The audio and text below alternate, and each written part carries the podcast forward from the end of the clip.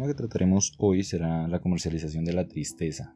Hablaremos principalmente de lo que es música, porque también podríamos hablar de muchos libros y películas, series. Películas, series de, o sea, es un tema que abarca todo tipo de arte. Esos cursos musicales son de cierta forma parecidos.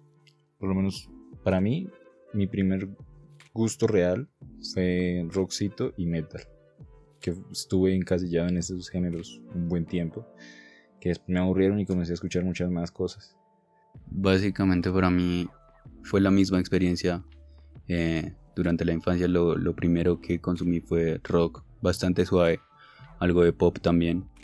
Em, y a medida que fue avanzando mi vida, pues me fui centrando en, en, distintas bandas que trataban ciertos temas que me atraían, principalmente hablando de las letras. En cuanto a las letras, obviamente los ritmos tuvieron mucho que ver. Dentro de esos géneros pues estuvo el grunge durante bastante tiempo, el post-grunge también.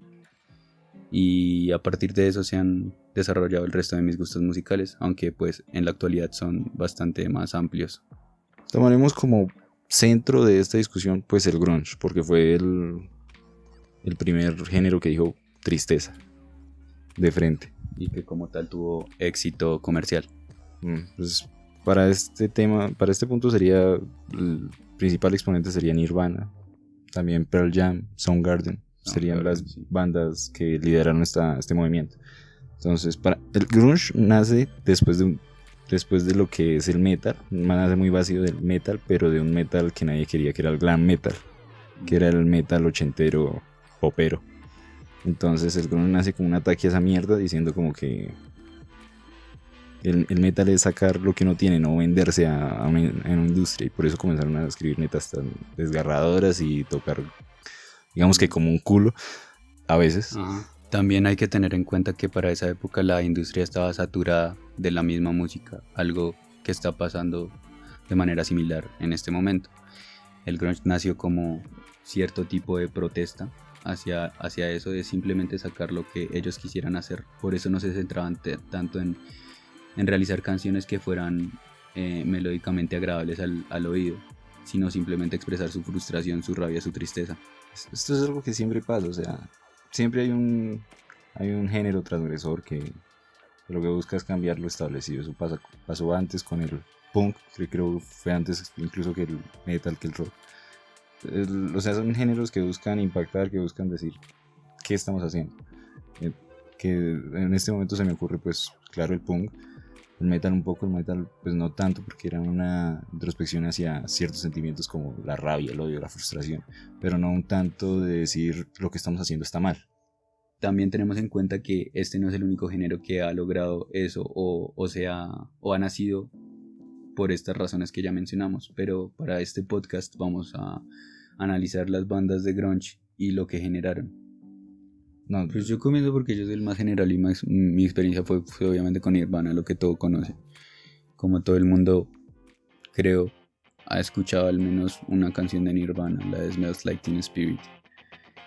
Eh, este gusto por Nirvana nació obviamente en mi, en mi adolescencia, tipo 15 años, cuando uno comienza a experimentar la angustia de, de comenzar a caer en cuenta de, de, de en lo que consiste la vida de lo que nos depara el futuro, esa incertidumbre. el hecho de sentirse acompañado por, por ese tipo de música. Sentir que expresa ese, mismo tipo de desesperación, la tristeza que uno siente en esos, en esos momentos de inestabilidad emocional que genera la adolescencia. Eh, pues hizo que yo me apegara bastante a esa banda. Y a partir de, de Nirvana, pues conocí un montón de música que compartía los mismos ideales, eh, puede que no fuera el, mismo, los mismos ritmos, la misma melodía, pero a partir, siento que a partir de Nirvana se generaron infinitas eh, bandas, canciones. Sí, es un grupo, un grupo que, dejó huella en muchísimos géneros, o sea, no solo el rock. O sea, lo que es la música actual literal tiene mucho de Nirvana, ve muchísimo esa banda. O sea, para, mí no es la banda increíble que venden, porque no, yo pues comencé con el metal y hay cierto cierto como rechazo a las bandas populares porque es como la gente que no, no es capaz de encontrar su propia, sus propios géneros y eso. De cierta forma quita, sonará feo, pero quita ese sentimiento de exclusividad de, o de, le, le quita eso especial que uno descubrió, que uno sintió cuando descubrió la banda. Exacto, exacto. Entonces, eso es un, eso es un sentimiento que en el metal está todo el tiempo. Esa es la idea de que, de que lo mainstream no vale. Creo que ahí podríamos sacar tema para otro podcast entero. Sí, sí, sí, sí, sí. sí. El mainstream sí vale, por algo llegó. O sea, no es algo que se deba obviar o evitar. No, hay muchas veces en que sí tiene un gran... Hay bandas muy específicas que logran crear algo y crean algo bueno, que no es solo por dinero, que no es solo por porque se me hizo fácil, no, sino porque pueden hacerlo. Mi experiencia, lo que dije, yo entré al, grunge fue por... El primer grupo de grunge que escuché fue Pearl Jam, con sus canciones como Black Jeremy, súper deprimentes, o sea, Jeremy para mí es fue la primera canción que dije, esto, esto, esto me llega, me llega y, y qué duro, porque pues trata la historia de un niño que se suicida frente a sus compañeritos. Entonces, obvio, es impactante. No fue, o sea, el grupo no es como tal mi preferido ni nada por el estilo, pero me parece que tiene muy buenas cosas por aportar. Donde el, el grupo que de verdad me, afectó fue Soundgarden, principalmente por, por Chris Cornell, que para mí es el mejor cantante que existe, que existió. Porque pues tiene un sonido muy, o sea, dentro del grunge no es algo como muy genérico el sonido, pero la voz de, Chris Cornell me parece muy única. Black Hole Sun. Black Hole Sí, la, canción que más tuvo voz de, de, de Soundgarden fue Black Hole Sun. Pues donde habla como pues de un agujero negro que se chupa toda la felicidad y todo lo que lo bueno del mundo. Generaliza mucho lo que es la, toda la temática que trata la banda. Por eso es. Y además fue la, fue la canción que más se escuchó de la banda. En mi caso, la canción que eh, más me llegó de Nirvana eh, fue You Know You're Right. Y creo que representa bastante el punto más bajo de desesperación y autodesprecio al que puede llegar una persona en donde el autor simplemente aceptaba que, que no quería seguir más, expresaba totalmente su tristeza y se sentía tan, tan honesta en su voz, en, sí, en general en la, en la entonación, en, en, la, en, las notas que manejaba la, la canción, todo en un tono súper oscuro, súper deprimente, súper lento. Eh, apenas sí se sentía que quería cantar. Porque también me parece irrespetuoso con la gente que iba a verlo tocar y que tocara como un culo. Pero es que ella se entraría en el tema de la irreverencia y eso ha sido del rock en general. Pues sí, pero marica, uno va a un show a, consumir algo bueno, no va a ver un hijo de puta que apenas sí puede rasgar las... No porque, no porque uno iba, o sea, opino yo, que en ese entonces esa banda también vendía por el sentimiento que expresaba más, no por la belleza de su música. el show como Ozzy o Alice Cooper. No sé, no sé, no, sé. Eso depende mucho de los gustos, porque yo le doy mucho más valor a ver que lo que el artista está sintiendo lo demuestra de forma honesta. Y no pollos destripados. Exacto.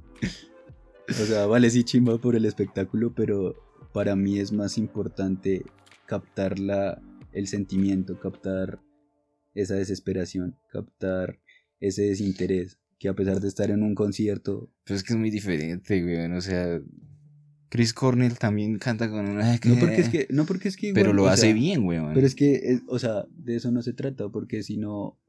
Volveríamos, por ejemplo, a las pinturas. Si no hace algo súper de calidad, no vale lo que está expresando. Ah, no, pero es que la música no es tan subjetiva como una pintura.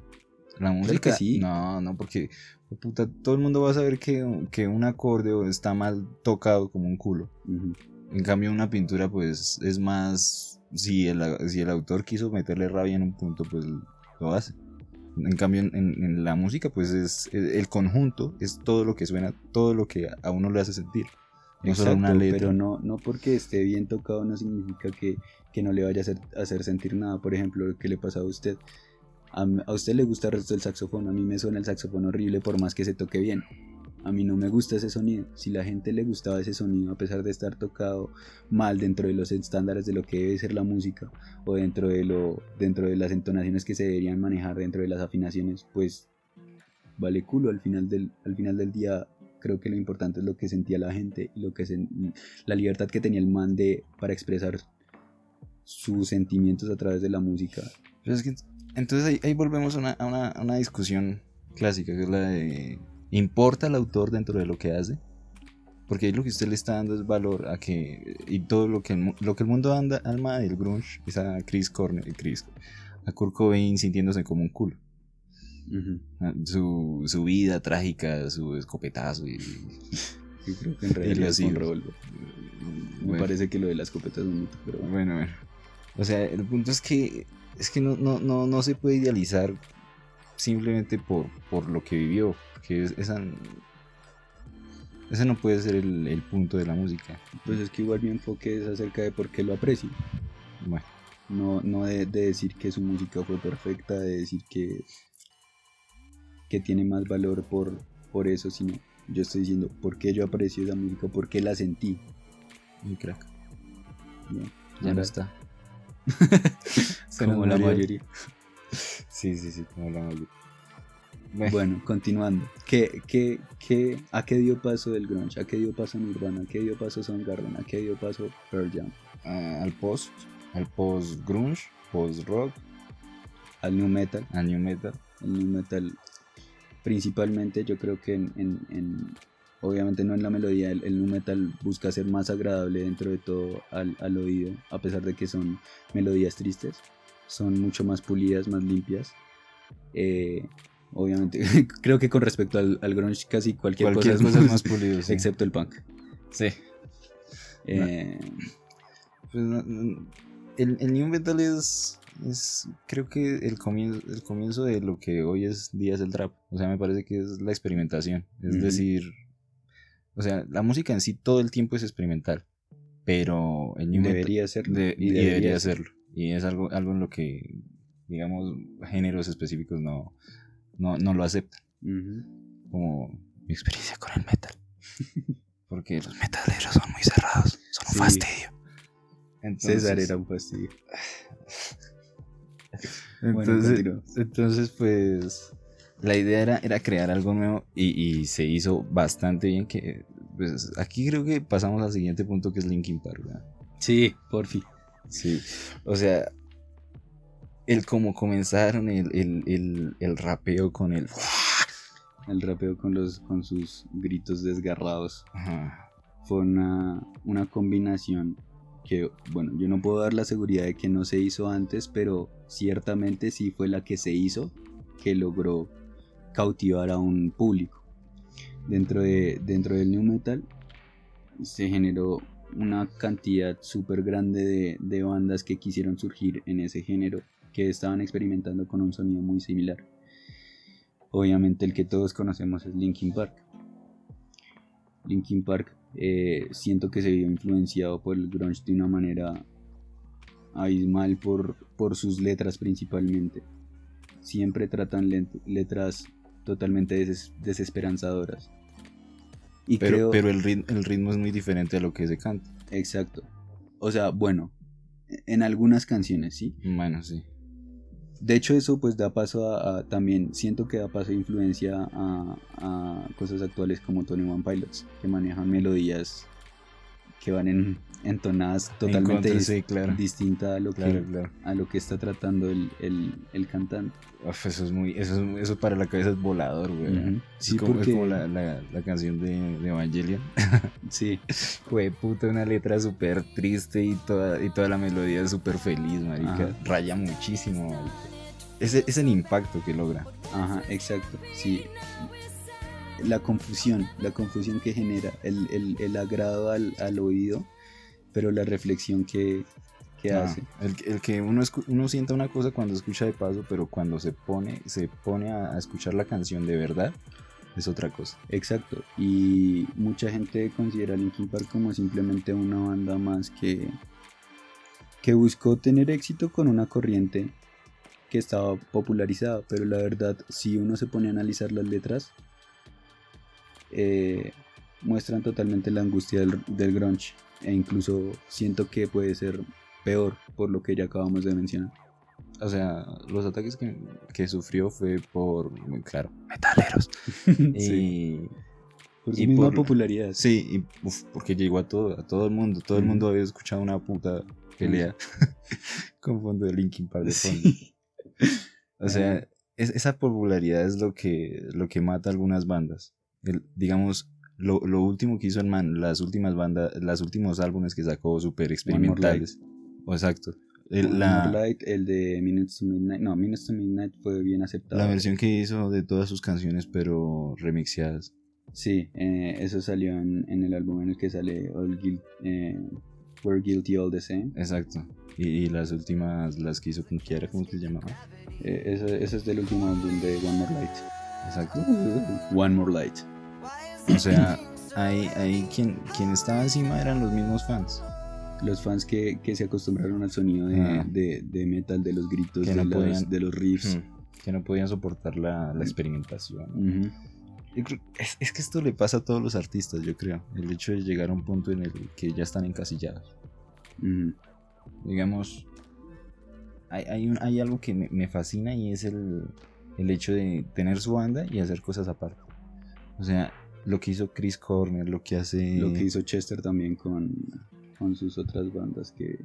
Ashes, no me acuerdo. Bueno, ahorita venga y lo ubico porque yo lo quiero decir porque yo sé de Linkin Park. Es que si quiero decir es esto. Eh, Dead by Sunrise. Dead by, Dead by Sunrise. Lo que son, o sea, todas estas bandas de mezcla como Queen Age of Stones, lo de Stone Temple Es- en Stone Temple Stone Temple Pilots. Exacto. O sea, esto, las, la, la música que hizo Eddie Vedder solo o la de Chris Cornell. O sea, es sacarse esa, esa, esa presión, ese, ese yugo encima que no puedo hacer algo diferente, no puedo hacer algo melódico, no puedo hacer... O lo que está haciendo Lindemann. Till Ah, Lindemann, Till Lindemann, ahorita sí. con, su, con, con sus álbumes en solitario. O sea, es, es Esa, esa canción que, que la de Tears, Tears My Heart. no, That's My Heart. Ay. Casi, Sí. casi no le pega nada más. Sí, sí, sí. sí. La That's My Heart, muy buena, tiene, tiene como un tono medieval y a la vez de rock y a la vez desesperado y a- no sé, es súper bueno. Y eso enriquece muchísimo, eso enriquece muchísimo a, a la música cuando, Sí, cuando lo genera un, un artista de esa talla.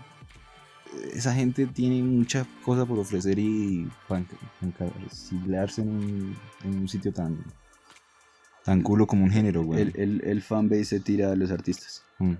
Eso, con todo. Bueno. y pasas con el, pasas con el, el, el- el fan mediocre Ajá. que, que solo quiere escuchar una cosa todo el tiempo.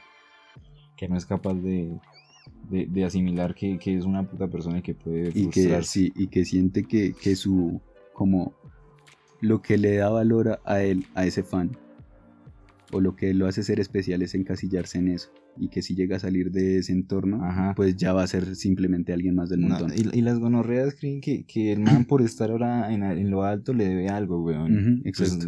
ni por putas, marica. Cada quien está ahí, hace lo que quiera y, y si en algún momento pega, pues pega y ya. Porque Igual el man ya tiene la plata, lo está haciendo porque quiere. Simplemente es a ver qué putas. O, o- o no tanto, porque digamos Chris, Chris Cornell no lo hacía para pegar. él la mitad de las veces sabía que no iba a lograr un culo con lo que hacía en solitario. Era simplemente por sacar algo, weón. Porque el man tenía tremendas letras que sabía que con ni con Soundgarden ni con Audioslave iban a pegar. Entonces simplemente saquemos una mierda acá. Que para mí el último álbum que hizo ¡oh! ¡oh! en solitario es hermoso. Ese, ese álbum me encanta.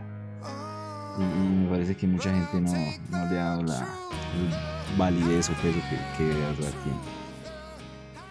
Lo, que, lo mismo que se habla respecto a Nirvana y Kurt Cobain, eh, puede aplicar en cierta medida a Linkin Park y Chester Bennington.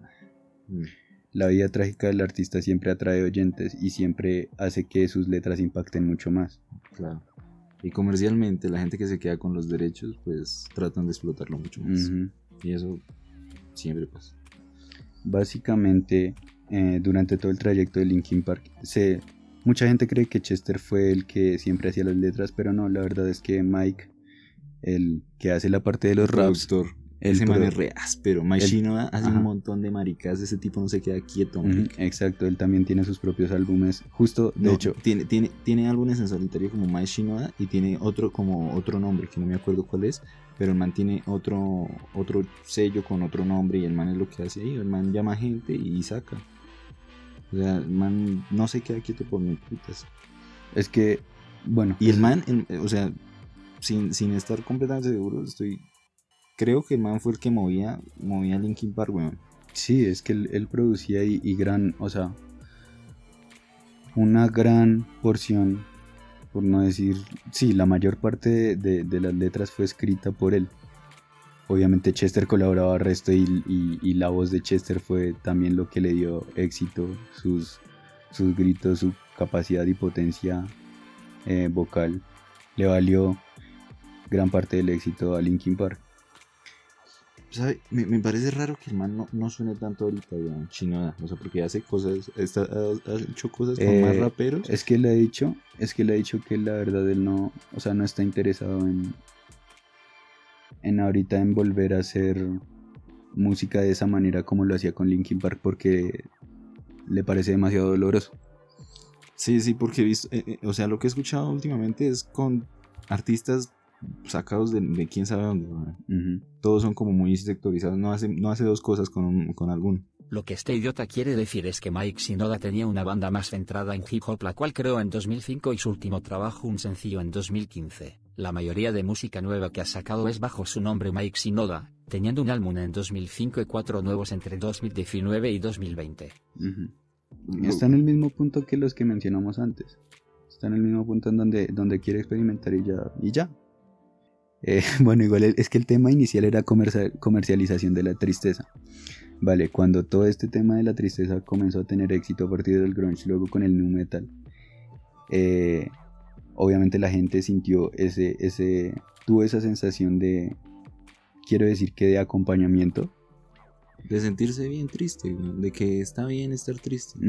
De aceptación hacia ese sentimiento, porque si alguien tan exitoso como esas personas está pasando por eso, pues está bien pasarlo. Y, y no estoy solo. Pero eso, eso yo. Es que es, es entendible porque llegamos de una sociedad donde, donde los sentimientos no, no importaban y cada quien los sufría. De, de nuestra Ah. generación, de nuestros padres, abuelos. Ajá, ya ahorita es como que estoy triste, pues pongo cinco posts y ya. Y habrá alguien que me diga, ¿estás bien? ¿Este te pasa? Sí. ¿Necesitas apoyo? Eso ha sido pro- contraproducente porque nos hemos, no- nos hemos volvido. Uy, le hemos dado, nos hemos vuelto le hemos, le hemos dado validez a la tristeza, pero de la misma forma le hemos, la hemos prostituido, weón. y se está glorificando. O sea, Ajá. alguien se vuelve mucho más interesante cuando está deprimido. Alguien se vuelve mucho más interesante cuando postea en Facebook, en Twitter, en Instagram. eh, cuando tiene posts deprimentes. Recibe mucha atención.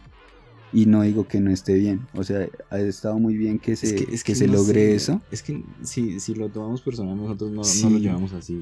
La- hay gente que, supongo que hay gente, o sea, no, no conozco, no, no sé, que hay gente que de verdad se siente triste y necesita expresarlo.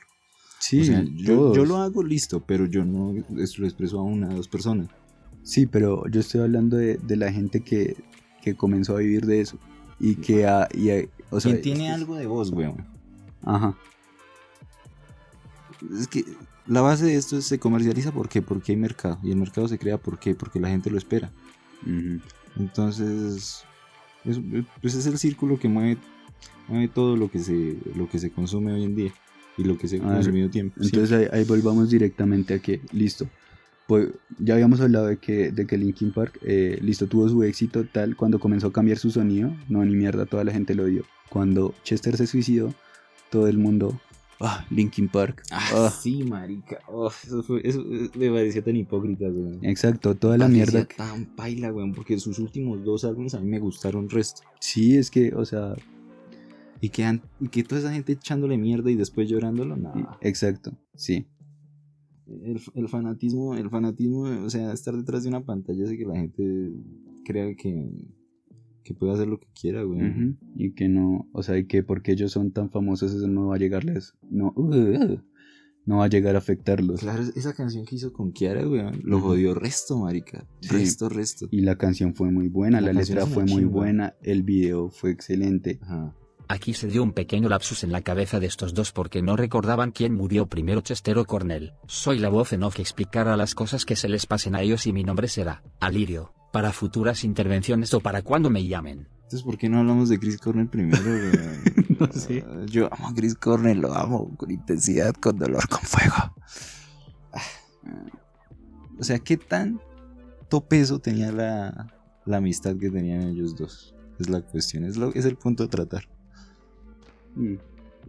No, creo que solo por que el mejor amigo. O sea, no, no sé si era el mejor amigo. güey. Tal vez ni siquiera lo era. Exacto. O sea, Ya. sí, obviamente eran cercanos Y porque se, se si, no, entendían un montón, pero si no estoy mal, es que no recuerdo tampoco bien si Chris Cornell era padrino de los hijos de Chester o al revés. bueno, algo así. est- Estaban parentados. Sí, eran familia. Sí. A mí, a mí me molesta, weón, todo ese misticismo. Bueno, al menos que hay detrás de la muerte de, de, de Chris Cornell, porque no se sabe si el man lo hizo, si se quería matar o, o no. Porque se bajó de. Bueno, la muerte, el- la noche que murió el man se bajó de un escenario, parecía que estaba bien, se encerró. eh, la esposa dice que habían discutido, era algo así, y de repente muerto digamos que el man, el man no- nunca fue tan, tan... Su vida privada era privada, güey. Y eso siempre lo, lo tuvo así, güey. Entonces me molesta como tanto, tanta mierda que se le echa de que sí, tal vez se mató, tal vez... Pues, puta, ¿qué importa? Ya murió. Y el, y el peso que, que tuvo sobre Chester. El pues, peso que tuvo sobre Chester, tal vez sí, porque es que como tal Chester nunca dijo que estuviera bien. Chester decía que estaba bien cuando él estaba haciendo música, que estaba bien cuando él estaba con su familia, pero apenas estaba solo, de nuevo regresaban los pensamientos. Entonces, igual, volvemos al punto, no creo que tenga relevancia, simplemente ya se fue. El punto es que después de eso se comenzó a dar una glorificación de los aún, aún más intensa hacia los autores que se que sufren sí que experimentan esos esos sentimientos y también aquellos que se suicidan pudieron es- estarle echando mierda durante toda su vida y si se suicidan ah era tan bueno ah qué artista ah qué voz ah, posterior a eso o el de, trap. de manera paralela eh, tuvo éxito tuvo éxito el trap eh, y tuvo éxito bandas como Twenty One Pilots Y como Billie Eilish, ¿qué es esa? Como ¿Qué es eso? Eilish. ¿Eso qué es? O sea, eso es no pop. sé, es como pop trap no sé la verdad cómo encasillar Sí, exacto, es algo muy nuevo. Demasiado. bueno eso también hay o sea ella es ser artista ella Ah, ella y su buena. ella y su hermano que producen todo Uf, eso esa, mierda de crear algo desde la habitación de sí las influencias porque de todas formas ellos Eso es lo mismo que hace Jake Hill. ah, el- el Piro de- también es re áspero, weón, con esa ética de niña. Twenty también nació así. Sí, solo. Tyler comenzó a producir solo. Su primer álbum lo produjo él solo. Sí, o sea, pillemos que todas esas cápsulas o, o movimientos de, de nueva música nació sola, sin nadie. Y luego lo mm, bueno, el, debido a la, la fama que consiguió, al público que se consiguió, se, se comercializó de una forma abismal, weón. O sea, los productores, bueno, las disqueras grandes comenzaron a, a ver que ahí había oro. Y a robar, weón. Sí. A tratar de coger lo que, lo que A puedan. conseguir adolescentes que se vean tristes para Ajá. ponerlos en. a hacer trap con las mismas letras. Sí, o sea, es que eso es otra cosa, weón. Que digamos, Jay Hill hace sus cosas y tal Sí, vez le escribe, le escribe lo- los amigos, pero era, era, de, era suyo. También hay muchos que son prefabricados, weón. Los modelos de, de, de, de artistas japoneses, coreanos que son cogen a cinco niños de tanta edad y los meten a una banda y luego creció uno mucho los sacan meten a otro. O sea, Yo muy muy quiero salvar a BTS. Eh, sí, no me voy a meter con BTS. no nos queremos meter con BTS. Yo de todas formas vi varios videos para informar. Y tienen sus álbums co- conceptuales y maricadas y pues están bien hechos para que... Sí, yo no, no tengo que criticar, me refiero a, a los idols normales. O sea, incluso las niñas de, de Baby Metal. ¿Cómo era así? de- Sí, no, pues el man se llama... Ah, no, la banda sí se llamaba Heavy Metal. No, no, es que usted está confundiéndolos con el que es una, una- un man y dos viejas. Y no, yo estoy hablando de las tres niñas metaleras. Ah, no.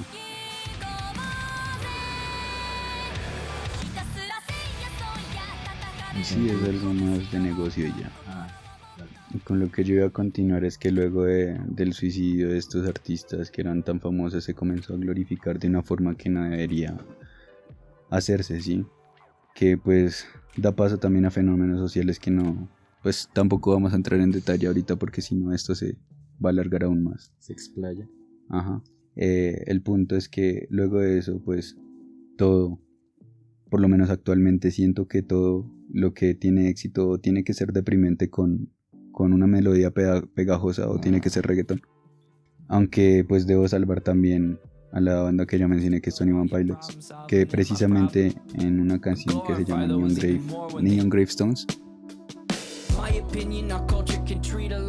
realiza una crítica a este fenómeno en donde se glorifica el suicidio, en donde Tyler pide que si él llega a perder su batalla interior, que no lo glorifiquen, que simplemente avancen, encuentren a, a un, a un nuevo modelo a seguir, si él es su modelo a seguir, que eso no tiene por qué ser glorificado, que las bandas no tienen que por, que no tienen por qué llegar a su máximo punto de éxito solo porque uno de sus miembros eh, pasó por esas experiencias y de pronto decidió quitarse la vida.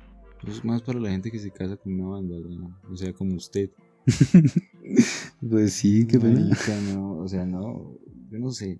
Es que yo veo la música diferente. Para mí la música es, es consumir un montón de cosas, marica, no casarse con una mierda. O sea, listo, me gusta una banda, pero yo escucho cada día al menos dos canciones nuevas, al menos, al menos. No, yo sí me quedo harto tiempo en varias canciones que ya he escuchado. Exacto. Hablemos de Highlight. Highly Suspect. Highly Suspect. ¿Qué tenemos de que hablar de Highly Suspect? Highly Suspect la conocí gracias al negro, a César. Así Me es. mostró una canción que fue... Livia. No, en ese, la, la primera que yo escuché fue... No, yo le puse Livia. No, me puso My Name is Human y al principio me gustó más, más My Ah, Name is Sí, a Human. mí casi no me gusta My Name is Human. Me gustó más My Name is Human y luego sí comencé a escuchar mucho más Día y la escuché un montón de veces hasta que me pegó un chingo y me... Me encerré en esa banda también durante unos meses. Uno tiene que hacer eso. Uno tiene que escuchar de todo. No, a mí me gusta hacerlo como para entenderlo mejor. Es, es que es- ahí está, weón. Cuando uno se sigue tratando en una, en una banda es cuando comienza a, a exigirle cosas o a, a sentirse ofendido porque no, no hizo lo que uno quería. O, No, porque... o, a, o a escuchar demasiado un tema y decir, oh, me quiero morir. Eso pues, eso sí es Ah. verdad. Pero yo trato de, de meterme más en cuanto a lo, lo que ya había mencionado, en cuanto a las letras. Y ya usualmente no me molesta si cambia de, de- de estilo musical, porque yo voy a seguir analizando la letra y viendo, viendo el progreso del artista a través de, de sus canciones, a través de su evolución musical y, también su desarrollo personal. Bueno, estoy de acuerdo. Creo que el problema El Hay- problema hay- es con los fanboys. Sí. Y, y- y que yo lo veo diferente. Yo no. Estoy en un punto en el que no puedo casarme con ninguna banda. Entonces escucho muchísimas cosas. Entonces cambio, cambio, cambio, cambio, cambio, cambio. La, la única banda a la que vuelvo es a Chris Cornell. Y no, no es banda, es sus álbumes solistas. De resto escucho muchísima mierda, güey. No, a mí Entonces, sí me gusta ir a fondo. entonces yo no, no, no, no, te- no tiendo a, a- a meterme tanto en una letra. Pues de vez en cuando sí hay cosas como uf, Shawn James. Sean James, uff, Uf, Sean James fue papi. Es que, es que eso es muy gonorrea, güey. Yo, yo nunca pensé que iba a escuchar una mejor versión de. de Like a Stone. Uf, uf, uf. esos covers que hace son bastante, o sea, tiene mucho que ver también con el estilo de la voz de él. Es que Y que a la vez, o sea, muy gonorrea, en Muy, general, muy.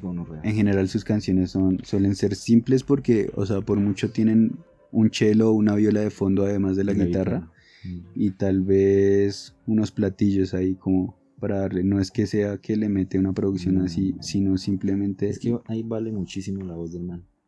la voz y sí, lo que hace sentir. Mm. Muy guacho. Sean James, la, la- pues obviamente las canciones que hizo para The Last of Us, eh, una canción que se llama Born the Witch.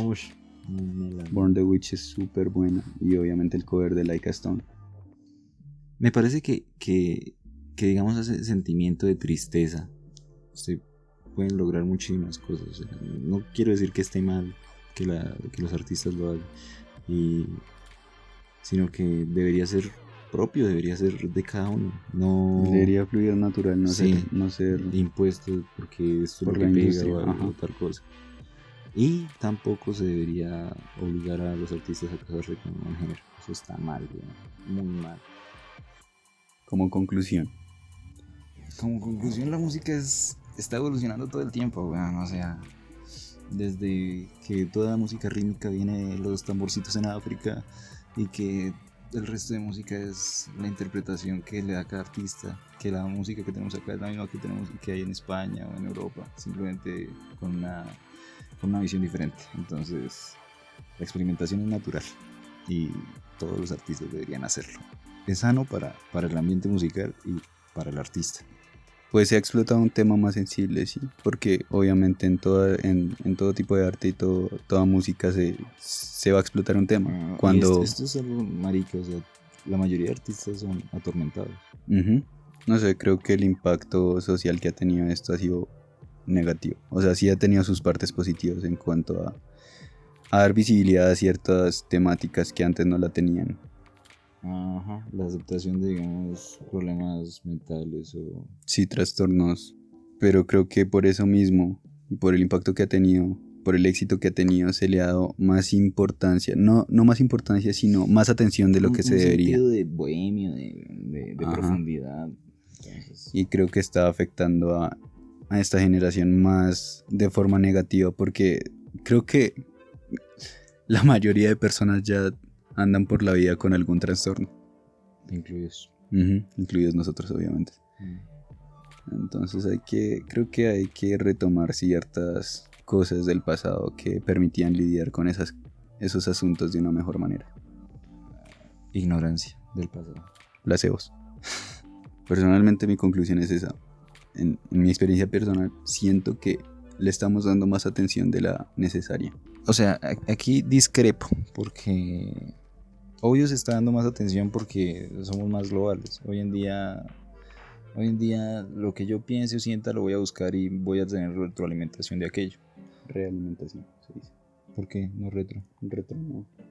Retro está mal dicho. Ush, aprendí algo hoy. Es realimentación. Entonces, ahí está, lo, lo que siempre digo. Siempre hay enseñamiento porque, porque buscas algo y es lo único que vas a encontrar. Esa saturación de tanta información acerca de absolutamente todo lo que a uno le pueda pasar hace que uno se encasille en, en que, listo, me siento de esta forma, entonces seguramente me voy a sentir de esta otra forma porque aquí me lo dice este artículo o porque usualmente la gente que se siente así también se siente de dicha forma. La forma de lidiar esto es un desarrollo personal. Buscar algo que sea propio para uno. No simplemente evitar como la validación social. El hacer parte de algo. ¿Mm? Creo que es algo que todo el mundo debería tener en cuenta antes de, de, de- de dejarse llevar por algo. O sea, no solo música. Entender, entender Sí. que todos podemos Tener, tener experiencias similares, pero eso no significa que todo para nosotros vaya a ser exactamente igual que lo que encontramos en, en la información que tenemos hoy globalizada. Creo que es hasta aquí llegamos. Chao a todos. Feliz noche, día, lo que sea. Goodbye.